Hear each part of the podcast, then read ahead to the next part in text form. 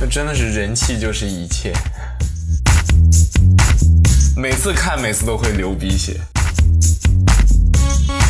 如果是我的话，我这个手都不想要了。大家好，这里是乔治的平行世界，来我们的电台听有趣的人聊有趣的事情。那么我们今天会聊到的有趣的事情，就是练习生的日常，就是在还没有出道前的练习生，他们每天都是什么样的日程安排？他们当练习生遇到的一些喜怒哀乐。那我们今天邀请到的一个非常可爱的嘉宾叫黄宇翔大黄，我们欢迎大黄。他们大家好，我是反转魅力炸裂的黄宇翔大黄，然后也是小姐姐们心中的巨型仓鼠。呃，最重要的是，大黄是身高一米八八的鹅笑少年。我觉得等一下一定要让大家一起来听一下这个非常有个性的笑声。呃，我们一起录的这个综艺，在一开始就是试镜的时候，这是能看出来，肯定是有很久的练习生的经验。我们在录的时候可以讲吗？大黄，就是你被那个青蛙吓哭，会不会有偶像包袱？可以，可以，可以讲，可以讲是吗？我给大家描述一下这个画面，就是当时我们在录这个综艺的时候，中间有一个惩罚的环节，就是我们准备了一个叫恐怖箱的一个道具，这个恐怖箱里面呢会放一些就是奇奇怪怪的小对，不是奇奇怪，就会放一些小动物啦，有的是真的，有的是假的。我们在录这个惩罚规则的前一天呢，我们总导演就问了一下，说呃就是哎你们怕什么呀？然后大黄就就特别老实的说，我怕青蛙。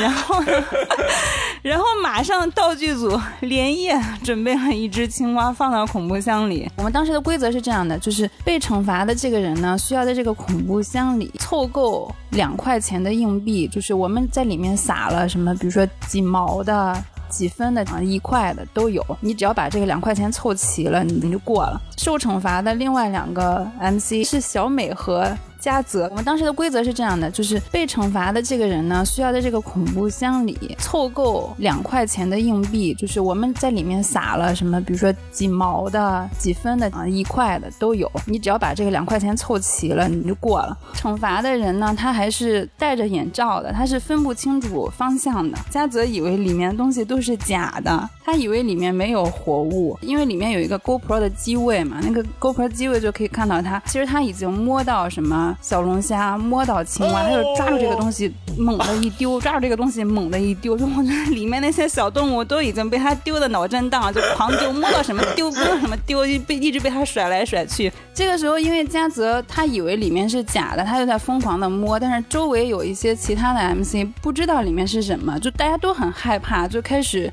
此起彼伏的这个惊吓声。然后小美呢就被大黄。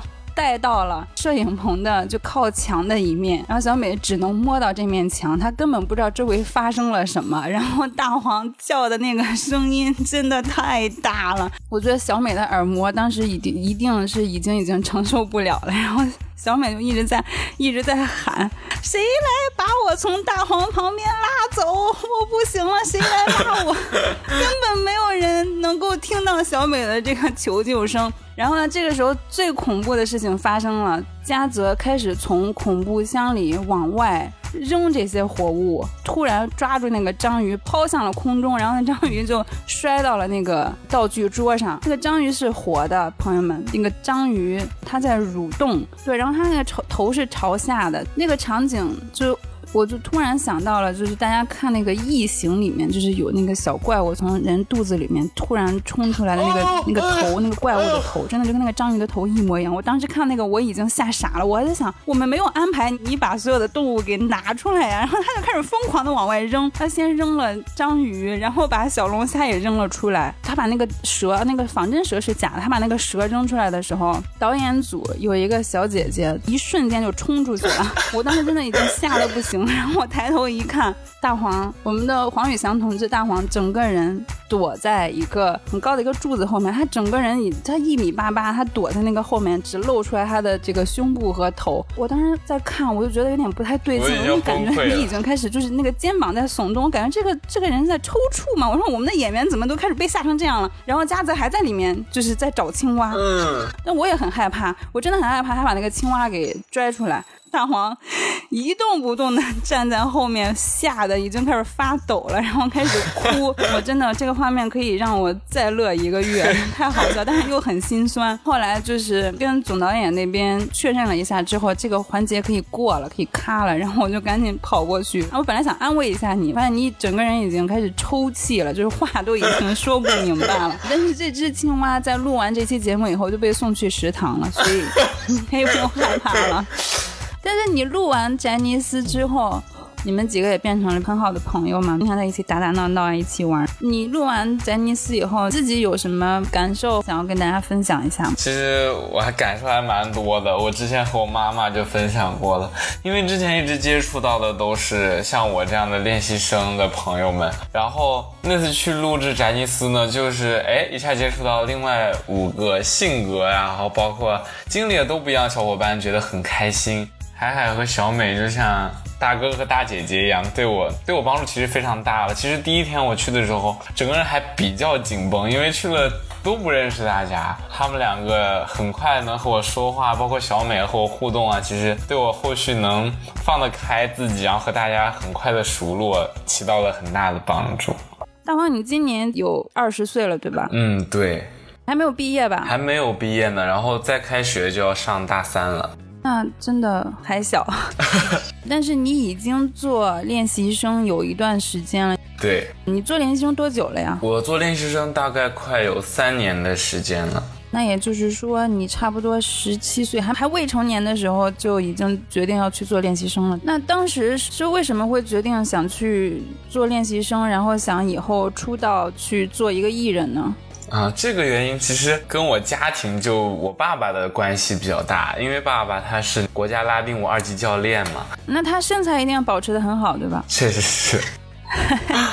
然后，所以我爸爸从小就对我文体艺术方面就是比较看重，他就是也想自己成为艺人，于是就把他的梦想有点放在我身上，这种感觉。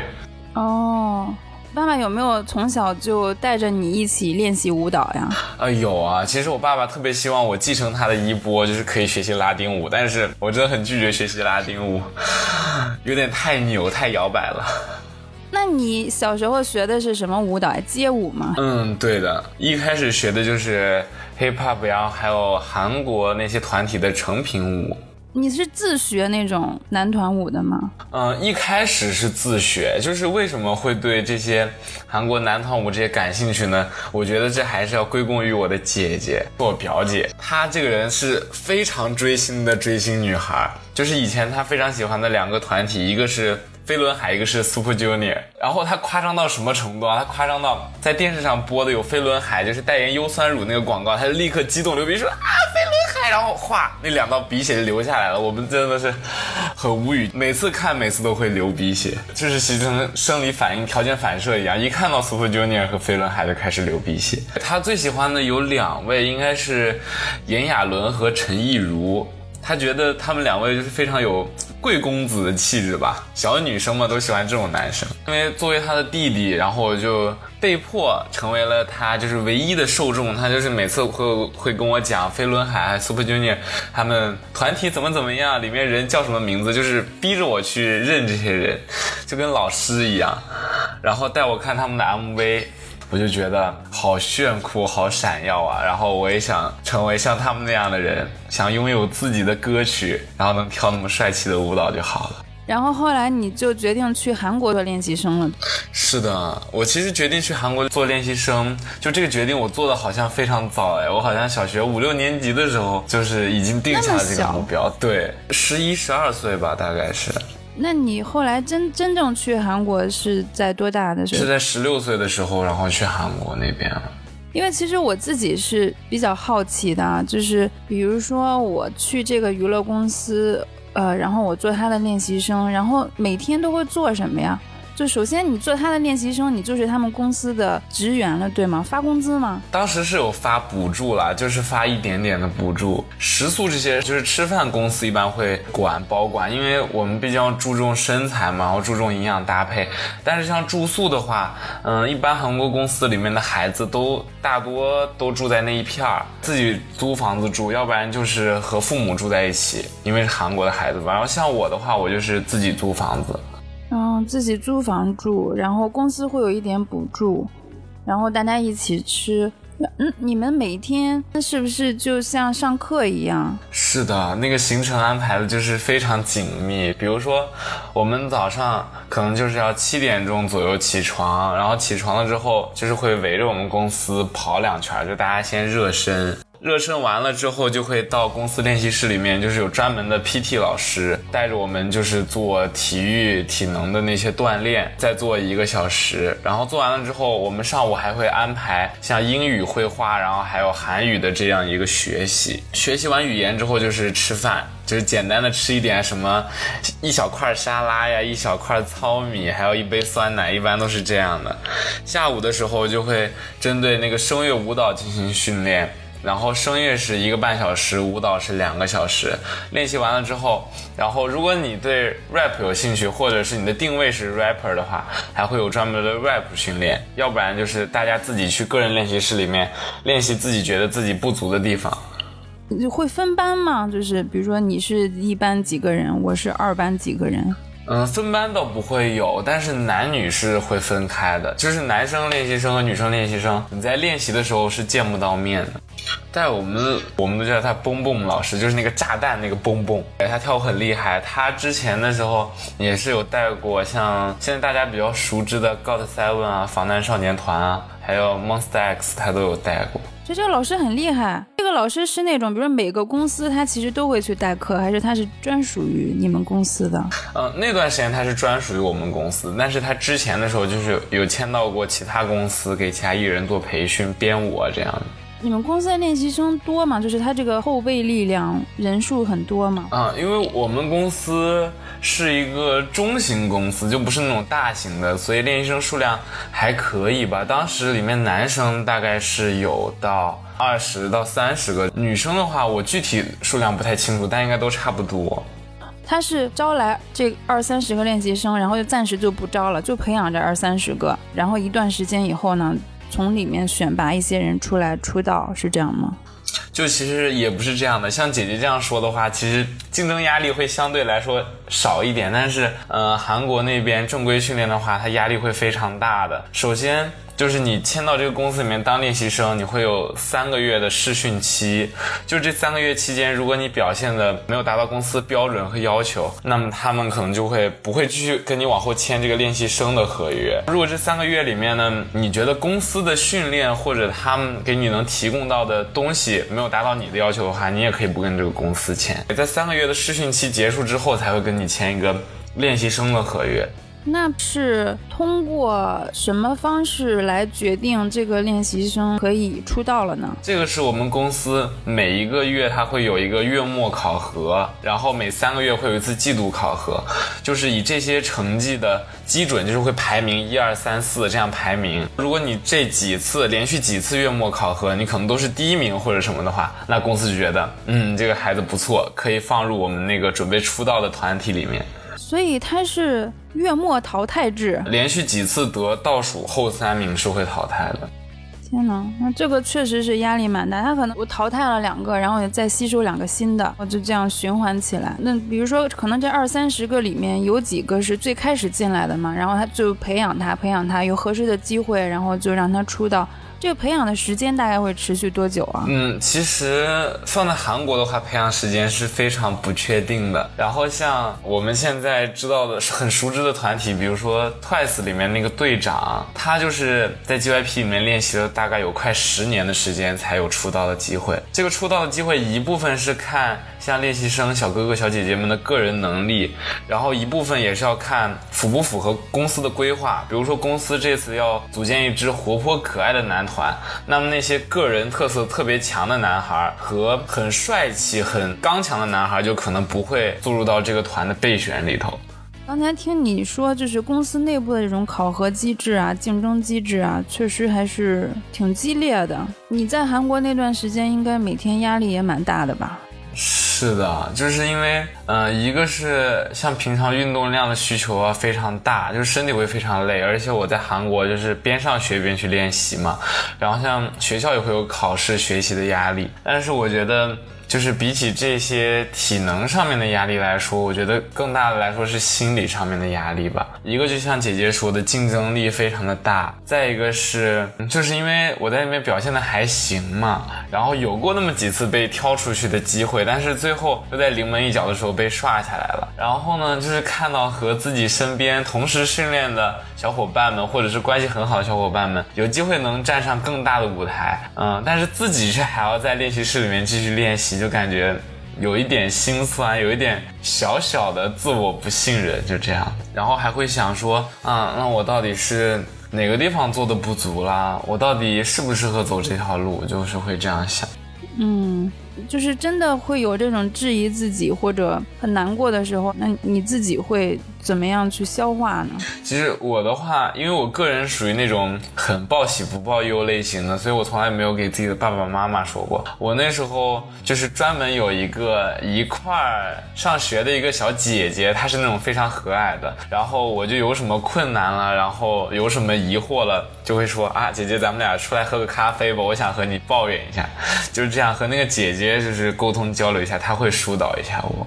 韩国其实也有大大小小的各种各样的这种娱乐公司。那除了这种大的经纪公司，呃，像首尔的这类似的这种小公司，是不是也蛮多的？嗯，会非常多。就比如说在鹤洞啊，然后还有在青潭路那边，会有非常多这种小公司。我们公司虽然也有出道过的。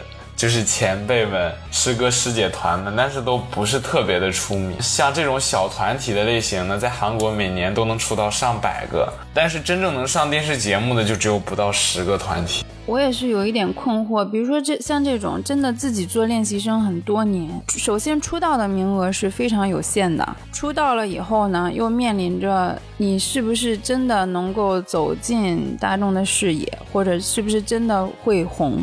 那可能红了的，就后面会有这个相应的这个事业规划，再去发唱片呀、开演唱会啊，甚至去参演电视剧啊、电影啊。那像这些也出了道，但是又发展的不是很好，或者没有那么多的粉丝的这些出道但是不成名的艺人，你有比较了解他们后来的发展会怎么样吗？嗯，有了解，因为。因为我自己毕竟也是在那儿做练习生嘛，所以认识的也有这种的朋友。就是其实我也觉得，就像姐姐说，他们这样其实比我们这种没有出道的更加惋惜。你好不容易等来了机会，但是却不能发光。然后他们每天的。日程安排就也是，先是唱歌跳舞练习，就如果没有工作，一直会唱歌跳舞练习，然后有工作也是会那种街头商演啊，比如说哪个地方的橘子节或者牛奶节，他们去当助演嘉宾这样的，然后平常的活动就会很少，几乎像这种小团体的话，可能出道个一到两年，公司就直接会让他们解约了，就会让他们散了，因为没有什么必要的，公司也挣不到钱。但是这就对艺人的保障非常的小，因为你就算和公司公司说这个团就是解散了，和你解约，你也得还公司的钱，因为之前培训啊，包括后来成为艺人了之后，他们给你提供那些服化道，然后包括交通上面的钱，你都得还给公司，要还给公司。对。就是公司培养，就他觉得我培养你付出的成本，你现在我让你出道了，但是你没有给公司盈利，那对不起，你之前那些成本你要还给我。对，比如说像现在大热团体，其实大家也都是一样的，刚出道的两三年甚至四五年，就是一毛钱都挣不到，因为你挣到钱都要还给公司，甚至是乘十倍的还。为什么呀？为什么就是为什么要乘十倍的还呢？就他觉得通货膨胀了是吗？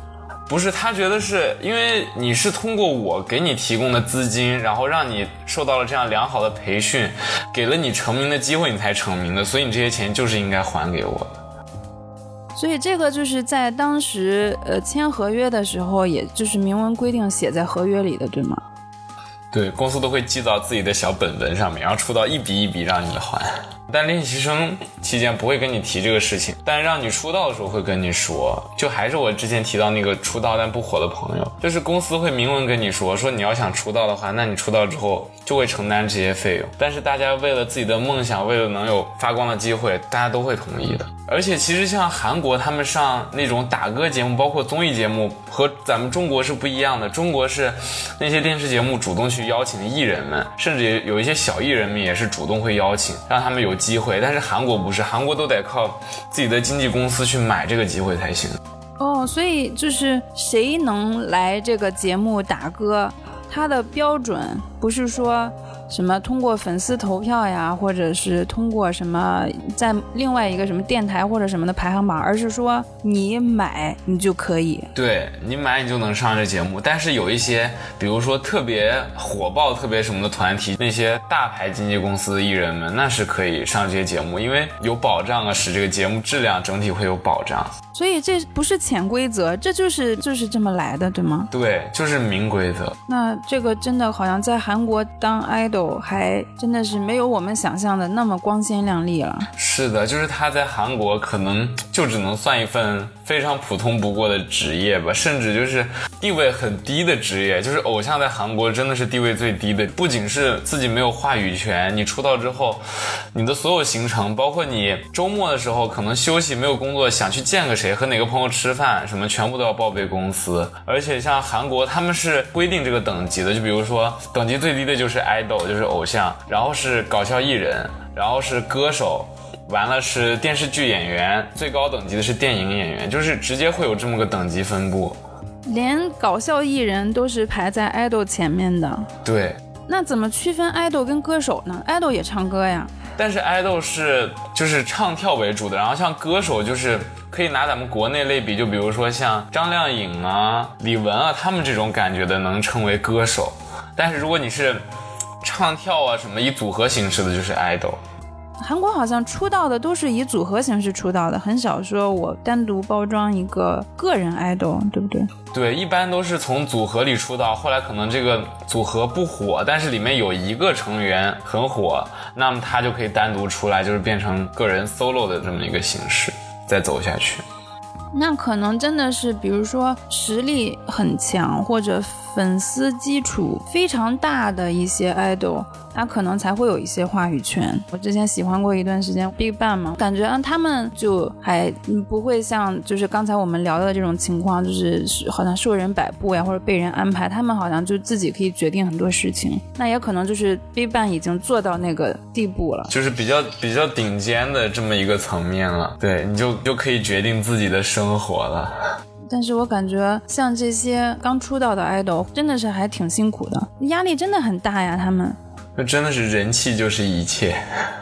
idol 它其实是跟粉丝之间的这个绑定是很深的，很大一部分盈利或者这个收入的来源，其实就看说粉丝愿意愿意为你出多大力，或者粉丝会不会为你打头，这个是 idol 得以立足的一个。很重要的条件，所以他们才会更加的依赖粉丝的力量，或者说，呃，靠粉丝去给他们争取一些东西。刚才说的，呃，这个排名再往上的话，你比如说像搞笑艺人呀、歌手呀，搞笑艺人，我就是靠我的这个搞笑的能力。判断我是不是有市场，我不是靠忠诚度很高的粉丝，我面向的可能更更多的是大众。就我说的很好笑，我这个人能给你带来快乐，那我就有市场。那歌手的话，人家就靠自己的这个歌曲的传唱度嘛，他的受众没有那么的单一，对不对？那演员更不用说，演员就是他面向的，真的就是更大众的一个层面，他受众可以更加的广一点。对，那如果从这个逻辑上来说的话，其实那我感觉好像到了国内以后，国内的现在的这种万物饭圈化，感觉就有点本末倒置了。感觉国内的更像是粉丝在主导着，就是艺人该怎么怎么做，而且其实就像刚才姐姐说的，就是。他这个偶像和粉丝本身就是相互依存的一个关系，那么你粉丝的一部分言行和行为，从很大一个层面上也会影响你的喜欢的 idol 和你代表的 idol。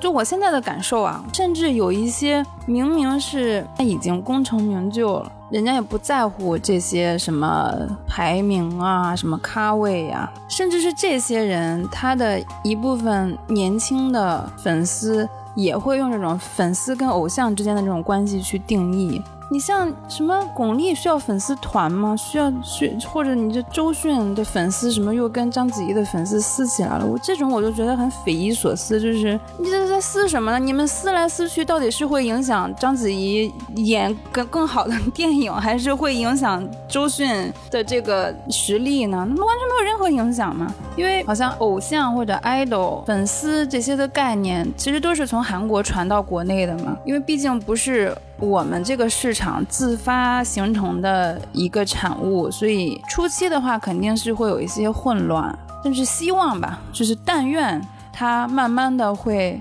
走入正轨，而不是把万物都粉丝化。我觉得其实是挺没有必要的。我感觉国内还是因为它这个粉丝圈太低龄化了，可能小朋友们有一些人不知道该怎么样对自己的。语言负责，不知道该怎么样表达自己对一个明星的喜欢吧？对我也觉得是应该尽快的走向正规化，因为像韩国他们那边，他们的不管是娱乐体系的市场，还是他们饭圈文化的这么一个市场，都已经非常稳定了，已经形成一个规范化的一个制度了。觉得可能，毕竟就是小朋友，他对这个世界的认知，那也没有办法要求说你应该用一个。更有高度的这个世界观去看这整个事情，你应该看清楚这个事情的本质是什么。他毕竟他是个小孩子，那这个小孩子他喜欢一个偶像，他要为他的偶像去做一些事情，有一些当然是很正向的啦，就是像他们给 idol 去什么做公益啊这些事情。但是我就感觉有的时候他们，我也不知道是不是真的有人引导他们去说一些很恶毒的话，还是说真就是本身。这个群体因为缺乏一个引导，缺乏一个规范，反而变得很混乱。但是其实韩国是不是也会有这种就是粉圈，而有一些就比如互相骂呀，或者私生粉呀，其实也难免，对不对？其实像韩国他们私生饭的这种行为，就是更加的猖狂一些。比如说，就是比如像中国最近也开始有了，韩国就有很多待在明星家里。等你回来的时候，然后就跟你打招呼什么的，或者在明星家里装，对，真的会，嗯，或者在明星家里装监控摄像头都很平常。然后像姐姐说的，两个粉丝团对骂，这这就是再正常不过，会很激烈，比中国还要激烈，代入感超级强啊！这真的是一个无解的问题。国内比较大的平台就是微博嘛，那大家都会去微博上看一些最新的消息啊。但是呢，在微博上，就是又是一个普通人和粉圈共存的一个平台。也会带来非常多的困扰，就比如说我看到一个看到一个新闻，我想点进去看一下，然后就会看到整齐划一的各种各样的粉丝控评，或者整齐划一的各种各样的恶毒的咒骂，非常的困扰。那像如果韩国的话，它的这种社交媒体是比较分散的吗？还是像我们一样，就是一个微博，普通人也上微博，粉丝也上微博，然后各种各样的事情都能看到。这个我觉得就是韩国和中国不一样的一点了。虽然中韩都有那种，比如说在粉丝里面比较理智的人都说啊，大家不要在这种公共场合里吵了，会影响我们的喜欢的偶像的形象这种人了。韩国比较像微博的一个平台，就是 SNS，然后在上面也会有一些时事热点啊什么新闻，但底下。评论一般都会是路人的，很少有粉丝两家对掐。但是韩国有一个非常专业的一个专门用于粉丝圈社交的一个软件，叫 Copy，就是咖啡这种小咖啡厅的意思，类似于中国的小贴吧。然后里面会有一个一个粉丝团都会在里面。然后如果撕逼的话，大家都会在那个里面撕，就是。不会，尽量不会打扰到路人的。我觉得中国也可以有这么一个比较正规和体系化的这么一个 app，我觉得可以推广使用一下。对，但是就不知道如果有了这个 app 以后，粉丝会不会觉得啊，我们要给其他人安利我们的哥哥，这里面又没有其他人，我们还是回微博吧。就是我觉得，我觉得安利是好的，但是一定要正确的、正确的安利。对对对对，就微博当时最开始这个平台起来，大家他为什么会迅速的拥有那么多的用用户？他他的初衷就是让你看到明星日常的那一面，打破普通人和明星之间的这层隔膜。那他也会是平时他也吃东西，他也跑步，他也有各种各样的小牢骚。所以微博一开始刚刚成立起来的时候，很多明星入驻。然后我们也可以看到明星有很可爱的一面。一开始王菲还活跃过一段时间，就是你就会看到很真实的她。但是慢慢你看后来演变到没有人会真的在微博上表达真实的自己，那明星就开始发发广告呀，发发自拍呀。嗯，然后就是没有人会去表达观点，就是感觉随便说一句话都会被大家非常恶意的解读。你是不是这个意思呀？你是不是那个意思呀？哎呀，你看他是不是有人设呀？就是还比较能让人感觉到有一点点微博初期的那种感觉的。我觉得有一个是黄子韬，他还是会把微博当做一个倾诉的或者表达的平台。你就觉得这个人是一个活生生的人，这个微博是他自己在发。因为我前段时间有看到孙俪嘛，孙俪有的时候不是也会在微博上发一发什么他们一家四口的日常呀，什么他的女儿啊，他的儿子呀。然后呢，后面就开始有人说孙俪在凹人设，然后我就觉得她是不是在凹人？她一直就是这个样子呀，从她开始有微博到现在，她分享的东西都是一模一样的。那我觉得就是这个背后它反映的是什么呢？就是就现在这个思维，大家都开始用一个粉圈营销的思维去看待一切事情。那微博它现在。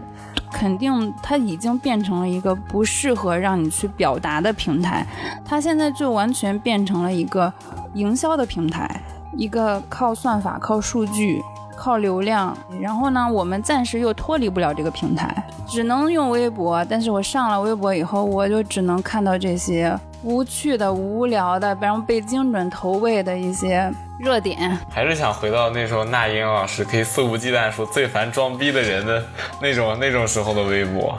而且说到人设吧，我觉得现在有很多的偶像，包括现在就像姐姐说的明星，他们也都在逐渐泛圈化，也都带有自己的人设。然后呢，昨天我我刷那个短视频的时候。就是看到一个这种媒体的，还有这种娱乐的工作者，就说说人设这个东西不存在对错，它是因为我们的观众需要这个明星怎么怎么样，所以我们就去给他塑造这样的人设，说是为了迎合市场。但我就感觉很奇怪，我觉得人设这个东西，难道不是应该就是从你这个明星或者你这个人本身身上的优点或者有趣的点把它放大，这才叫人设吗？为什么就是要去迎合大家来做出一个虚假的这么一个性格？这不就是日常生活中也都在演戏吗？这多累呀！我感觉这个理论就更像是说，我有想给你看的东西，我有我自己的表达，我有我自己的创作，我给你看，我想表达的是什么？还是我猜你喜欢什么，我就给你什么？这是两个完全不一样的方向。人都是有棱角的嘛，那明星他又不是一个。人无完人，我们只是普通人，明星也是人嘛，那不可能是十全十美的，那何必去把它包裹成一个虚假的？你如果不是真的这样的性格，你如果不是真的是这样的一个人，毕竟就是一个营销出来的人设，就是暴露只是迟早的事情。嗯，但是我还是持一个乐观的态度，就是你像前几年，比如说大家很反感的说，哎，呃，怎么现在好多那么好的资影视资源，那么好的电视剧，那么好的电影资源，都去去找这个流量明星去演，他们明明没有演技，就是非要去找他们去演，那那肯定是市场或者。投资人认为说，哎，他有流量，他的粉丝多，那我用他的话，嗯，我可以，我可以盈，我可以回本盈利，对吗？那是可能是一个客观，就是大家的一个判断。那那经过经过这么几年的发展以后，他慢慢的也走上正轨了，慢慢的大家也意识到，毕竟影视创作你需要靠内容，内容表达要合适的人。那我们不是说否定一切流量明星，有的流量明星他有这个实力，或者他有自己的成长的空间，呃，有导演真的去有一个很好的团体，大家一起去创作，那也是可以创作出好好的作品的嘛。我想就是姐姐这个话还想再说一下，就不光是影视圈这样，就是现在做娱乐行业，就比如说像做像我们这种练习生行业的这些老板们，我也想对他们说，就是不要把我们看作一种商品。不要把我们看作是一种投资，请认真的培养，就是栽培这些孩子们。不要想着说，你给他付出多少钱，他要给你成几倍、成几倍的还给你。你要想的是，我把这个孩子真正的给他教会这些东西，把他带到这么一个圈子里面，他自己能够得到什么？他自己能够得到，公司不就也会好起来吗？我希望现在娱乐圈老板们就是能改变一下自己这种作为投资人的想法，不要把我们想象成商品。偶像，你去挖掘他本身的个性，要比你把他当成一个商品要来的更真实。我有一个观察，就比如说我们刚才提到的，像 YG 呀，然后像那个 SM 这几个公司，你像那个 YG，他好像推出的艺人就更个性一点，他不是很在乎说我一定要给你看帅哥美女，你你有才华，你能表达。你能靠你的作品去吸引你的粉丝，那我就给你提供很好的条件，你去做。那像这个 S M 好像就都是那种帅哥靓女，那这个其实也可以给各位娱乐公司的老板或者投资人一个借鉴嘛。推出来的偶像团体其实是可以是风格化、差异化很大的。BigBang 的这几个，除了 T.O.P，其他几个谁都不是标准意义上的帅哥，你也不能否认他们就是顶尖男团呀。我觉得这个可能也是跟肯定是跟有话语权的这个个人的判断或者个人的喜好是有很大关系的。因为这个毕竟是别人的公司嘛，他想要出什么样的艺人，他招的练习生啊，还有就是这些有梦想的小伙伴，肯定都是往这一类类型上面偏的。你作为一个团体，你肯定要有唱跳的基本实力，就是业务实力一定要过硬。然后其次呢，在业务实力之上的呢，就是这些公司所谓的投资人啊，有话语权这些领导人就会选说啊，那我喜欢什么样的男孩女孩，或者是我觉得这个团体里面啊，有了他。绝对能出彩，就是也是个人的感官了，就会这样再进行一次选拔。那么不符合这些人眼光的孩子们就会被刷下来。最终是否能出道，除了。跟你的个人的实力相关的话，其实很大程度上也跟有决定权的这个人的主观喜好是有很大的关系的。对，是真的有过的，就是比如说我们这个团体里面本身是有五个人或者是几个人，那么在我们这些这些成员他们还没有都面试、没有曝光的之前，MV 没有发行之前，那么我可以进行随意的调换，哪怕是出道就是 showcase 前一天，我都可以进行人员的调换。真的就是。一念之间就可以改变一个人的命运。当时你在韩国应该读的是高中，对吗？对，读了快一年的高中，然后后面又去上了语学院，就是准备在韩国那边上大学。但是后来。就没有继续在韩国上大学，也没有继续在这个公司。为什么又决定回来了呢？嗯，当时其实，在韩国公司那边的话，就个人认为我自己做的还不错了，而且对韩国的环境也各方面都很熟悉了。但当时是家里的，就是爷爷身体不是很好，爸爸就和我做商量，就是说，那你看是要回来。陪陪爷爷，还是想着说继续在那边。然后我当时就想的是，啊，反正我现在已经学到了自己应该学的本领，就是唱歌跳舞，我都具备一定的能力。那我不管是回来呀，还是再留在韩国，都还会有机会。但是如果错过了。这一次陪爷爷的机会，或者说没能见到爷爷最后一面，我觉得这会我这会是我人生最大的遗憾，我就决定回国了。回国的时候，先是去陪爷爷一段时间，然后之后是上海有公司邀请我去他们那边当练习生，然后在上海待了一段时间，最后又来北京上学，然后来到了现在的公司。你现在在北京一边上学，然后一边做练习生，时间安排会很紧吗？就比如说你既要上学又要做练习生，所以是平时上学只有周末去练习吗？其实我平常就是，比如说如果课是满天，就全天都是满课的话，那我就不会去公司了。但是如果是上午有课，或者是下午课结束的早，我就还是会去公司练习的，就坐公交车去公司。那你其实坚持做练习生已经有将近三年的时间，爸爸妈妈一路以来都是很支持吗？我妈妈一直都很支持，但当时要去决定去韩国的时候，其实爸爸不是很支持，爸爸比较担心我生活不能自理，怕我在那边自己过得不好。就是爸爸平时是比较照顾你的，对吧？嗯，对，妈妈是比较散养我。放假的时候啊，爸爸妈妈都会来陪我过一下节，比如中秋节啊、端午节这种的。都会来找我，嗯，是一个幸福的小孩。是的，我感觉我真的还挺幸福的。你有没有想过以后肯定也会有自己的粉丝嘛？出道以后，就是你希望你和你的粉丝之间可以保持一个什么样的距离或者关系？和我自己的粉丝之间，实际上我觉得可以成为那种像朋友一样的关系吧。就是比如说见到面了，然后很热情的可以和大家打招呼，或者能一块儿面对面能说一些什么话，交流一些，我觉得还挺好的。因为我这个人本身是很喜欢交朋友的，并且人家能喜欢我、支持我，真的觉得很感谢大家了。所以想和大家能够成为朋友。可能一开始的话，确实来自粉丝的肯定和支持是很重要的。那我们假设，嗯，比如说真的是已经有了自己的一些作品，也积累了很多的这个粉丝支持你、喜欢你。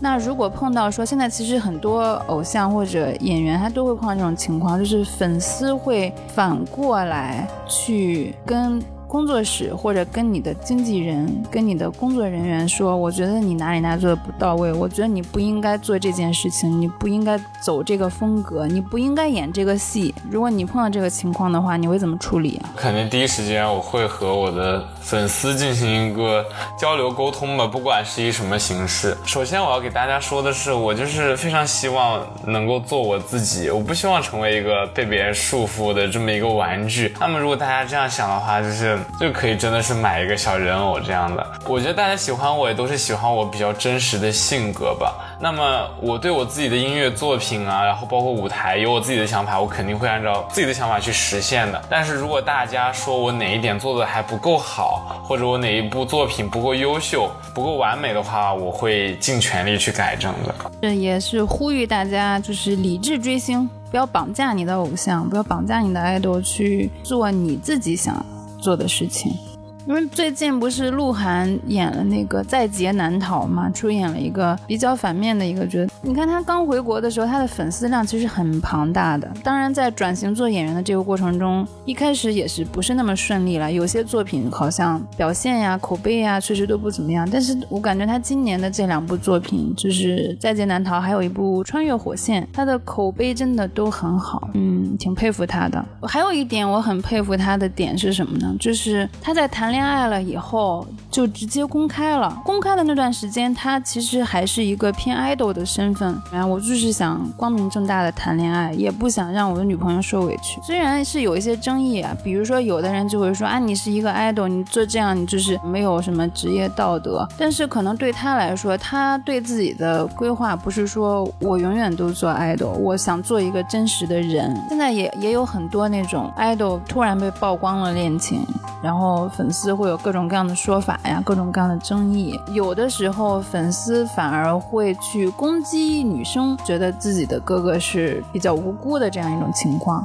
嗯，你怎么看呢？其实我觉得这个东西谁都不能怪吧，毕竟人家两情相悦。但是我觉得，如果你谈了，作为一个男人，你就真的好好谈，公布出来，别东躲西藏的。如果你真的是作为一个偶像的自觉，你觉得自己不能谈恋爱，那就干脆就不要耽误别人女生，等事业发展的成熟之后，然后再去考虑这些东西。我觉得你这样做的话，既是对自己这一个这一个职业的不负责吧，因为。确实是做爱豆，你谈恋爱会会很影响你后续的发展。毕竟爱豆他的定位就是能够让大家幻想的这么一个男友或者完美女友的这么一个形象吧。那么我觉得，如果他遮遮掩掩的话，代表他知道自己做爱豆的时候可能谈恋爱不太好，那你就不要去碰。这个红线吧。那如果你要谈的话，我觉得就好好谈。现在有很多，比如说上了那些《青春有你》或者《创造营》节目的这些小哥哥小姐姐，很多都是在上节目之前和自己的男友女友纷纷分手，我就觉得好可笑啊。这个是，所以这个传言是真的，对吗？是真的，就是会纷纷分手，为了一个自己很好的形象。但是你这个很好的形象换来的是对对方很大的伤害，我觉得没有必要。嗯，那可能他会觉得，就如果我出道的话，那我就是一个 idol。那如果我有恋情的话，可能跟他后面的发展也是确实会有很大的冲突，可能他自己也会比较挣扎吧。但我觉得被发现恋情去骂别人小女生真的没什么意思，也挺无赖的。其实，也是希望大家多一些善意吧，不要有太多戾气。那我想问大黄，你目前还是练习生吗？你肯定以后的规划也是想要去出道、做 idol、做艺人，有自己未来的一个发展的方向。你对自己未来的规划有什么要跟大家分享的吗？对，因为我现在目前我的梦想还是做 idol，然后能唱自己的歌，能有一个属于自己的 MV 这样子的，所以我现在还是在当练习生了。但是前面也说过嘛，我开学上大三，然后我给自己目前定的计划是能在大学毕业之前就是有点成绩，就是比如说能够上电视啊，能够让喜欢我的人能够认识我，然后如果在大学毕业的时候还做这样还没有什么成绩，没有什么起色的话。就打算去开一个烧烤店或者火锅店这样的。你要开一个火锅店，火锅店自己吃健康餐吗？啊，对。然后我可以在火锅店或者烧烤店里面驻唱，然后在自己的火锅店里面给自己做一个舞台。嗯，没错。哎，我真的是这样想的，我觉得还挺好的。嗯，这是一个很好的一个策划，也希望蛋黄很快可以有自己的舞台。然后让他把他的自己的舞蹈实力展现给大家。嗯，其实今天聊到现在，我们也跟大黄聊了很多，然后包括大黄自己的自己的经历，然后自己的思考，自己对未来的规划。我们这一期录到这里就要接近尾声了，那我们请大黄跟大家说再见吧。